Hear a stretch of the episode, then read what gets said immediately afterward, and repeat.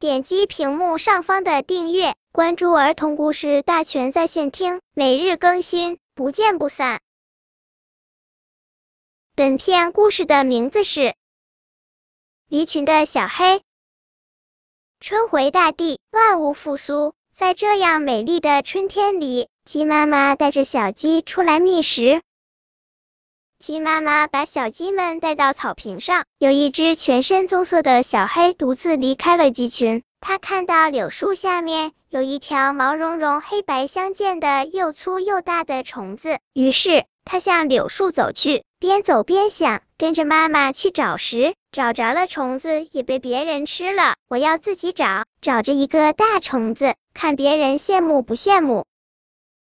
小黑一步一步的向柳树走去，那条虫子左右摇摆，原来是一只老猫躲在柳树后面，除了尾巴，别的地方都一动不动。老猫瞪大了双眼，脸上浮现出狡猾的笑容，心想：哈哈，好久没吃鸡肉了。小黑来到柳树下，老猫露出凶猛的面孔，准备向小黑扑过去。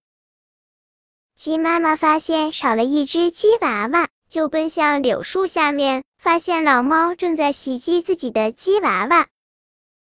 鸡妈妈飞快的向老猫扑去，鸡妈妈张开双翅，嘴里不停的叫着咯咯咯，好像在说放了我的孩子。小黑也在说妈妈救我。鸡妈妈扑向老猫，老猫见情况不妙，转身就跑。鸡妈妈不停的啄老猫，老猫被吓跑了。鸡妈妈带着小鸡回到了鸡群。小黑说：“妈妈，对不起，我错了。”鸡妈妈说：“没关系，下一次去哪里跟我说啊。”鸡妈妈叼着一条大虫子，带领孩子们回家了。